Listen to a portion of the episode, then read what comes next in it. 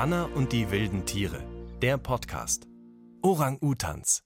Hallo Leute, schön, dass ihr wieder mit dabei seid beim Anna und die wilden Tiere Podcast. Ihr wisst ja, wir knöpfen uns in jeder Folge ein spannendes Tier vor. Und heute mache ich gleich mal ein Mini-Rätsel mit euch zu Beginn. An was denkt ihr, wenn ihr das hier hört? Na, was habt ihr bei diesem Geräusch vor Augen? Vielleicht fragen wir unsere Spürnasen mal. Ihr kennt unsere Spürnasen bestimmt schon. Die unterstützen mich in jeder Podcast-Folge. Also das klang nach Kindern, die im Pausenhof spielen. Zuerst waren halt die Kinder so im Pausenhof und haben gespielt und dann hat's gegongt. Also es hat sich angehört wie eine dunkle Stimme. So. Gruselig. Wie in so einem Horrorfilm. Vielleicht kann auch so eine Stimme in der Geisterbahn vorkommen. Ja, ich kann schon mal verraten, der erste Teil, genau, das war ein Schulhof mit Kindern. Aber der zweite Teil mit dieser gruseligen Stimme, was könnte das sein? Ich spiele euch das Geräusch nochmal vor und sag mal, denkt mal in die Richtung Tier. Irgendwie hat sich das wie so eine Ente oder so angehört. Als ob so eine Ente irgendwie in den Schulhof gekommen ist oder so. Das klingt so wie ein Schwein. Wie Nilpferd? Affe? Orang-Utan? Haha, hey, genau. Diesmal geht's um Orang-Utans. Und zusammengesetzt war unser kleines Geräuscherätsel eine Orang-Utan-Schule. Und davon erzähle ich euch heute auch. Aber für den Anfang, lasst doch mal kurz unsere Gehirnzellen auffrischen. Orang-Utans. Wie sehen die nochmal aus? Spürnasen? Orang-Utans haben so ganz lange Arme und sind halt am Rücken, an den Beinen, halt am Oberkörper sehr behaart. Sie sind orange und sind sehr haarig. Und sie haben händeförmige Hände oder händeförmige Füße. Und Orang-Utans leben meistens im Dschungel. Also der Mund ist sehr groß und die Nase ist sehr klein. Ich finde, das Gesicht der Orang-Utans sieht ziemlich freundlich aus, weil die auch immer so die Mundwinkel so nach oben haben. Der Orang-Utan ist auch mit den Menschen verwandt, weil Affen sind ja auch mit den Menschen verwandt. Orang-Utans sind Menschenaffen. Genau, so wie Gorillas und Schimpansen. Aber jetzt haltet euch mal fest. Unsere Gene, also diese kleinsten Teilchen in uns drin, die bestimmen, wie wir sind, wie wir aussehen, was wir gut können, also die Gene von uns Menschen und die Gene von Orang-Utans, die sind zu 97 Prozent gleich. Die orange-braunen Zottelaffen sind uns also ganz, ganz, ganz, ganz, ganz, ganz ähnlich. Hey, Hey, Hygiene! Das ist ja schön, dass du vorbeischaust. Äh, warum hast du denn so komische Haarklammern auf dem Kopf? das sind Extensions. Äh, ka- kannst du mal mithelfen? Äh, Bitte. Was? Extend? Oh, ich, ich, ich will lange Haare haben. Oh, und da, da, das sind so Haarteile, die, die kann man sich an die eigenen festklipsen. aber aber ich, ich brauche doch deine Hilfe. Ach, du meinst so künstliche lange Haare? Ja, cool, oder? Also, du willst dein Fell verlängern. Warum? Einfach so. Hygiene, du machst nie einfach so irgendwas. Was geht denn da schon wieder vor in deinem Hygienenköpfchen, hä? Oh, ich brauche noch mehr Haarsträhnen. Ich, ich, ich bin gleich wieder da. Ich brauche einfach nur ein bisschen mehr Haarsträhnen. Weißt du, was Also Leute, hier im Anna und die wilden Tiere Podcast muss man wirklich auf alles gefasst sein. Eine Hyäne, die lange Haare haben will. Na gut, warum nicht? Aber lasst uns doch wieder zu den Orang-Utans zurückkommen. Den Menschenaffen, die im Regenwald in Indonesien, in Asien zu Hause sind. Ach Mensch, super. Die Rätselmusik. Ich habe schon eine knifflige Frage für euch. Wie trinken denn die Orang-Utans? Also, wie kommen sie an Wasser? Ich habe wie immer drei Möglichkeiten für euch. A. Sie laufen zu Flüssen und Seen und trinken dort. B. Die Orang-Utans schlecken das Wasser von den Blättern der Bäume.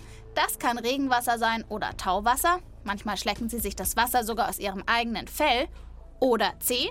Die schlauen Menschenaffen legen sich eigene kleine Wasservorräte an. Dafür buddeln sie Löcher im Boden, in denen sich das Regenwasser sammeln kann. Also, holen Sie sich das Wasser von Flüssen und Seen oder schlecken Sie die Blätter der Bäume ab und Ihr eigenes Fell oder sammeln Sie das Wasser in selbst gebuddelten Löchern am Boden. Die Lösung gibt's natürlich später. Jetzt will ich euch aber endlich von meinem Orang-Utan-Abenteuer erzählen. Orang-Utan-Schule war ja vorher das Stichwort. Ich durfte eine Orang-Utan-Schule auf der Insel Sumatra besuchen. Aber hören wir doch vorher noch mal kurz unsere Spürnasen und deren Ideen, was man in einer Orang-Utan-Schule lernen könnte. Wenn Orang-Utans irgendwie aus dem Zoo kommen und in die freie Wildnis halt freigelassen werden, dass ihnen dann so gezeigt wird, wie man in der Wildnis so klarkommt und dass da das Futter nicht einfach reingeschmissen wird und so. Und man könnte vielleicht auch lernen, wie man klettert. Da lernt man, dass man keine Banane einfach so stiehlt. Banane essen und schreiben und rechnen. und lesen. Also rechnen und schreiben und lesen. Ich weiß ja nicht. Aber die Spürnasen haben ganz recht. In einer Orang-Utan-Schule lernen kleine und größere Orang-Utans alles, was sie wissen und können müssen, um im Regenwald zu überleben. Warum sie das lernen müssen, das erzähle ich euch später. Jetzt will ich euch erstmal in mein Abenteuer in der Orang-Utan-Schule reinhören lassen. Mit Tierforscher Peter war ich dort verabredet und der hatte auch gleich eine Aufgabe für mich. Hört mal. Du kannst uns heute Morgen gleich helfen, ein paar Futterpäckchen für unsere Orang-Utans zu machen. Gleich mitten rein, super. Genau, du fängst gleich richtig an und kannst hier einsteigen und uns helfen. Setz dich da mal hin. Ihr müsst euch vorstellen, ich sitze mit Peter und einem Mitarbeiter vor einem kleinen Häuschen mitten im Dschungel am Boden. Pflanzenblätter so groß wie Bratpfannen liegen zu meinen Füßen und eine Schale mit klein geschnittenem Obst. Du hast hier so ein großes Blatt. Da kommen Früchte rein, du streichst das mit dem Honig ein. Dann wird das ganz normal wie ein Päckchen zugefaltet und dann mit dem Band zugebunden. Wie ein Geschenkpaket. Genau, wie ein Geschenkpaket. Die kleinen Fresspakete sind das Pausenbrot für die Orang-Utans. Und das Pausenbrot ist auch gleich die erste Aufgabe für die tierischen Schülerinnen und Schüler. Schaffen Sie es, die Pakete zu öffnen und an die Früchte zu gelangen, die im Pflanzenblatt versteckt sind? Oh, er weiß gleich, dass wir ihm was mitgebracht haben. Streck Genau. gleich die Hand raus. Wer ist das denn? Das ist Robert, das ist einer von unseren Orang-Utans hier in der Käfiganlage, die alle in die Urwaldschule gehen, die schon alle im Training sind. Orang-Utan-Junge Robert sitzt in einem Käfig, der auf hohen Stelzen mitten im Regenwald steht. Durch die Stäbe zieht er das Pausenbrotpaket zu sich hinein. In 0, nichts hat er das Blätterpaket geöffnet und mampft den fruchtigen Inhalt. Geschafft. Zeit für Lektion 2. Die Blätter sind relativ einfach zu knacken. Mit so einem Reissack sieht es wahrscheinlich schon anders aus. Soll ich den mal reingeben? Gib den mal rein, da muss man ein bisschen mehr dran arbeiten. Das ist bestimmt spannend. Okay, okay. Robert reißt mir den Plastiksack aus der Hand und zieht auch den zwischen den Gitterstäben zu sich hinein. Im Sack sind Pflanzenblätter und dazwischen kleine Obststücke versteckt. Die soll er finden. Orang-Utan Robert dreht den Sack einfach um und schüttet alles aus. Oh nein, das war nicht so eine gute Idee, Robert. Jetzt fällt das alles durch die Gitterstäbe. Keine Chance mehr für den Affen, an die Leckereien ranzukommen. Geben wir immer noch einen. Vielleicht stellt es diesmal klüger an, nachdem er jetzt gesehen hat, dass es nicht so gut war, wie er es gemacht hat. Gucken wir mal, ob es beim zweiten Mal besser wird. Und tatsächlich. Robert schüttet die Tüte nicht mehr aus, sondern sortiert mit seinen Orang-Utan-Fingern die Obststückchen heraus und schiebt sie sich ins Maul. Also er hat schon gelernt. Ne? In ein paar Minuten eine ganz andere Technik jetzt, um an die Früchte zu kommen. Diesmal kippt das nicht aus. Das ist jetzt richtig clever. Also, dass Orang-Utans richtig schlau sind, mit Werkzeugen umgehen können und schnell dazulernen, habe ich schon mitgekriegt. Und dass sie ganz schön viel Quatsch im Kopf haben, auch. Oh nein! Der Robert hat gerade den Puschel vom Kameramikro geklaut und er will ihn nicht mehr hergeben und macht ihn gerade kaputt. Bei den Filmaufnahmen für meine Fernsehfolge hat Robert durch die Gitterstäbe gegriffen und meinem Kameramann den Windschutz vom Mikrofon geklaut. Das ist so ein kleines Schaumstoffhütchen. Zuerst kaut der Affe drauf rum. Und dann passiert etwas ganz Komisches. Also er hat das jetzt so ein bisschen auseinandergerupft, mal probiert, aber schnell festgestellt, jetzt hat er es in Wasser getuckt. Schöner Schwamm. Wie einen Schwamm tunkt Robert den Schaumstoffpuschel ins Wasser, bringt ihn aus und beginnt die Stangen seines Käfigs zu putzen. Sehr seltsam und auch ganz schön traurig. Bevor Robert in die Auswilderungsstation von Peter gekommen ist, war er ein Haustier. Und da hat er wohl gesehen, wie man putzt. Der Mikrofonschutz hat ihn vielleicht an einen Schwamm erinnert und deshalb hat er auch mit dem Putzen begonnen. Ihr denkt jetzt vielleicht, wie ein Orang-Utan als Haustier? Ja, das gibt's leider wirklich, erzählt mir Tierforscher Peter bei meinem Besuch im Regenwald. Und zwar gar nicht mal so selten. Das ist leider auch ein Grund, warum es die Orang-Utan-Schule überhaupt gibt. In den letzten Jahren ist der Lebensraum der Orang-Utans, der Regenwald, fast verschwunden hier. Der Wald ist umgewandelt worden in Plantagen. Und deswegen gibt es nur noch ganz, ganz wenig Wald, in denen Orang-Utans wild leben können. Und während dieser Wald verschwunden ist, sind ganz viele Orang-Utans gejagt worden und als Babys verkauft worden auf einem illegalen Markt. Und die versuchen wir jetzt zusammen mit der Forstpolizei wieder einzusammeln. Und dann kommen die hier ins Programm und werden wieder trainiert, weil die gar nicht genug Wissen haben, wie ein wilder Orang-Utan lebt. Weil sie ja noch als Baby oder als ganz kleiner Orang-Utan gefangen wurden. Und das versuchen wir jetzt hier alles in der Urwaldschule irgendwie nachzuholen und ihnen wieder beizubringen, bevor sie zurückkommen in den Wald. Und irgendwann können Orang-Utans wie Robert dann hoffentlich wieder in Freiheit im Regenwald leben. Anna, kannst du den hier mal einstöpseln? Hyäne. Na, wie steht's mit der neuen Frisur? Mit der Haarverlängerung? Da, das sind Extensions. Ja, oder Hyänchens. Jetzt, jetzt wirst du aber albern. Ähm, Ich? Ich? Also, na ja. Also Leute, ich habe noch nie einer Hyäne beim Föhnen zugeschaut. Jetzt glaube ich es wirklich langsam nicht mehr. Tada! Was sagst du? Ja, also ich, ich, ich fand dich ja vorher auch ganz hübsch. Oh, danke. Ein bisschen siehst du jetzt wie Pippi Langstrumpf halt ohne Zöpfe aus, mit offenen Haaren. Oh. Wie so ein aufgeplatztes Sofakissen. Du wirst staunen, was ich mit dieser Frisur alles machen kann. Äh, Wo, wo ist denn hier mal ein Spiegel? Ich bin gleich wieder da. Ah, Leute, also unsere Hyäne sieht wirklich schräg aus. Warum um Himmels Willen will die Hyäne nur unbedingt lange Haare? Hm. Aber apropos Haare. Meine Kollegen Tina und Mischa vom Lachlabor-Podcast beantworten ja immer die verrücktesten Fragen. Zum Beispiel die Frage, ob man sich aus Haaren einen Pullover stricken kann. Wenn euch die Antwort interessiert, dann klickt euch doch mal in die ARD-Audiothek zum Lachlabor-Podcast.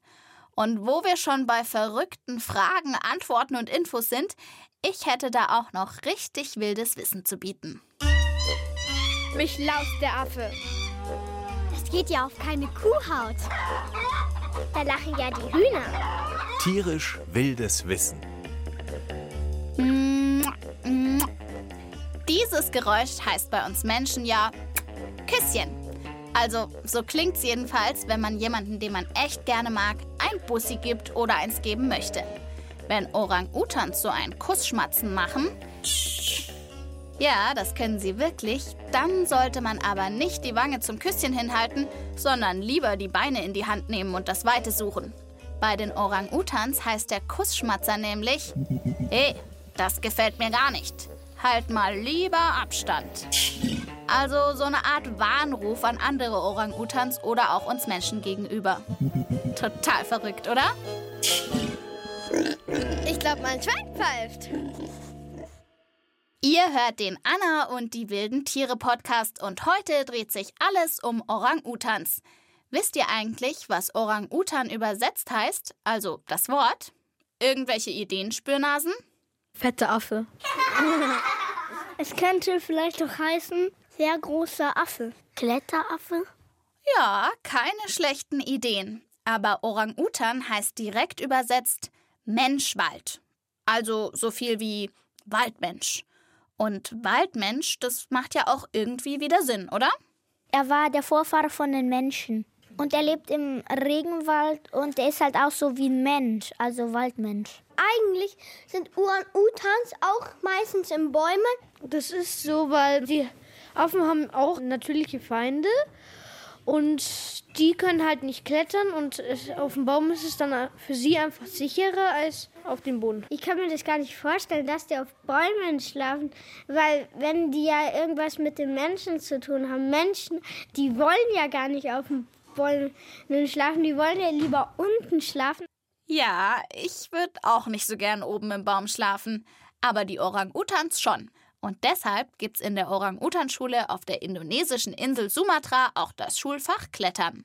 Die Orang-Utans, die ihre Kindheit vielleicht als Haustier in einer kleinen Wohnung verbracht haben, müssen das erst noch richtig lernen.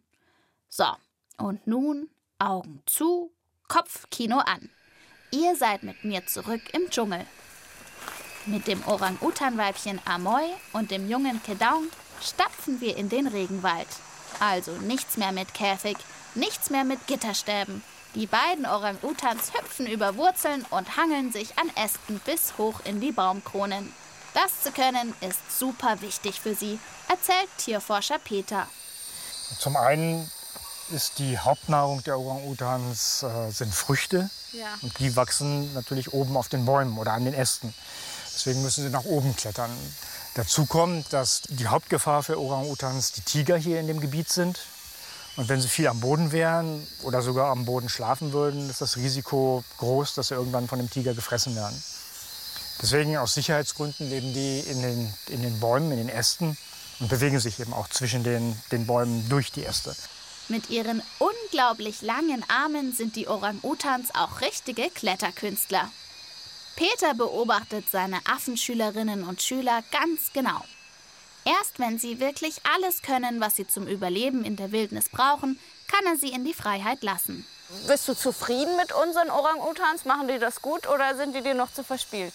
Ja, nee, verspielt ist nicht so das Problem. Klettern machen sie schon richtig gut. Ja. Aber ähm, die suchen natürlich im Moment noch nicht richtig viel Nahrung. Das liegt aber auch daran, dass im Moment die falsche Jahreszeit ist. Im Moment sind nicht viele Früchte da. Und da müssen wir mal gucken, wenn in ein, zwei Monaten hier die richtige Fruchtzeit ist, ob die dann ganz viele Früchte fressen und auch viele verschiedene finden. Und danach kann man dann eher absehen, ob sie schon so weit sind, dass wir sie rauslachen können oder ob sie vielleicht noch ein Jahr hier weiter in die Urwaldschule müssen. Und schwupp, zurück im Studio. Drücken wir Orang-Utan-Mädchen Amoy, den jungen Kedaung und Robert und all den anderen Orang-Utans die Daumen, dass sie bald in die Freiheit klettern können. Die Fernsehfolge über die Orang-Utans findet ihr übrigens in der ARD-Mediathek. Ah, Mensch, Hygiene, das passt aber gut. Du, jetzt haben wir immer nur über deine neue Frisur geredet, aber eigentlich schuldest du uns ja noch einen Witz. Oder hast du den im Frisiersalon vergessen?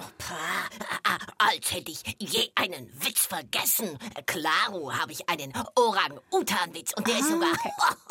der ist echt. gut? Also der ist, ja, der ist to total gut. Lachmuskeltraining mit der Hyäne. Kennt ihr den schon? Also, und all die anderen, die zuhören, äh, natürlich auch. also ihr müsst jetzt echt, echt aufpassen, äh, weil den müsst ihr euch merken. Der ist also so gut, also sowas von gut. Also, aufgepasst, da stehen zwei Orang-Utans unter der Dusche. Unter der Dusche kriegen die auch eine neue Frisur. Anna, ein bisschen ernsthaft, bitte. Entschuldigung. Also, da stehen zwei Orang-Utans unter der Dusche. Sagt der eine, sagt der andere, dreh halt wärmer. Verstehst du, Anna? Also, der eine sagt, und wie, wie, die anderen Affen, kennst du doch, wie die Affen halt so machen? Und, und der andere, Ja, der denkt, ja, ist kalt und dann sagt er, Hyäne, ich glaube, ich habe ihn verstanden. ich, also ich finde den komisch. Da, da, dreh halt wärmer, dreh, dreh halt wärmer. Unsere Hyäne mit ihren Witzen. Ich mag sie ja. Auch mit der neuen Frisur. So, jetzt ist es aber mal an der Zeit, dass ich unser Rätsel von heute auflöse, oder? Ich wollte von euch wissen, wie trinken eigentlich Orang-Utans? Haben die ihre besonderen Stellen an Flüssen und Seen, wo sie sich das Wasser holen? Nein, das tun sie nicht.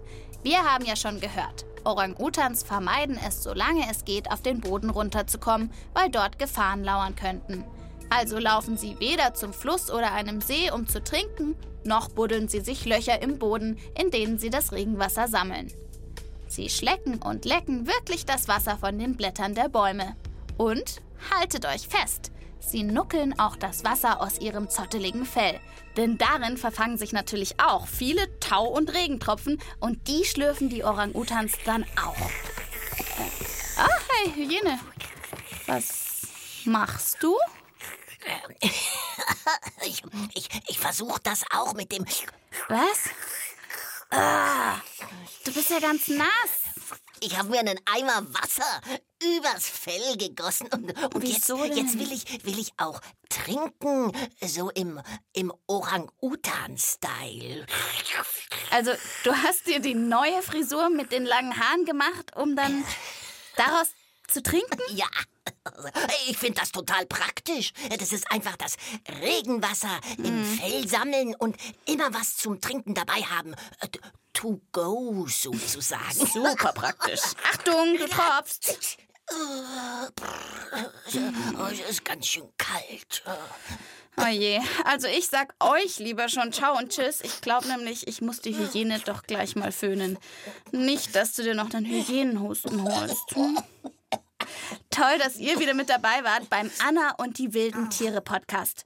Wir freuen uns schon aufs nächste Mal mit euch. Bleibt tierisch interessiert. Eure Anna. Jetzt komm her, Hygiene. Ich föhne dich jetzt mal und sag mal, willst du eigentlich wirklich diese Haarverlängerungen drin lassen? Oh, das sind Extensions. Ja, die, die hygienischen. Du warst doch auch ohne echt schön. Und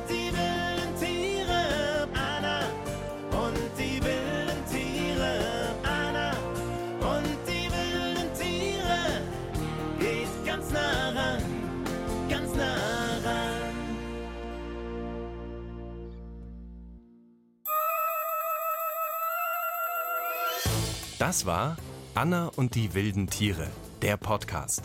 Orang-Utans mit Annika Preil. Als lachende Hyäne Katja Schild. Text und Regie Tina Gentner. Redaktion Matthias Eggert. Eine Produktion des Bayerischen Rundfunks 2023.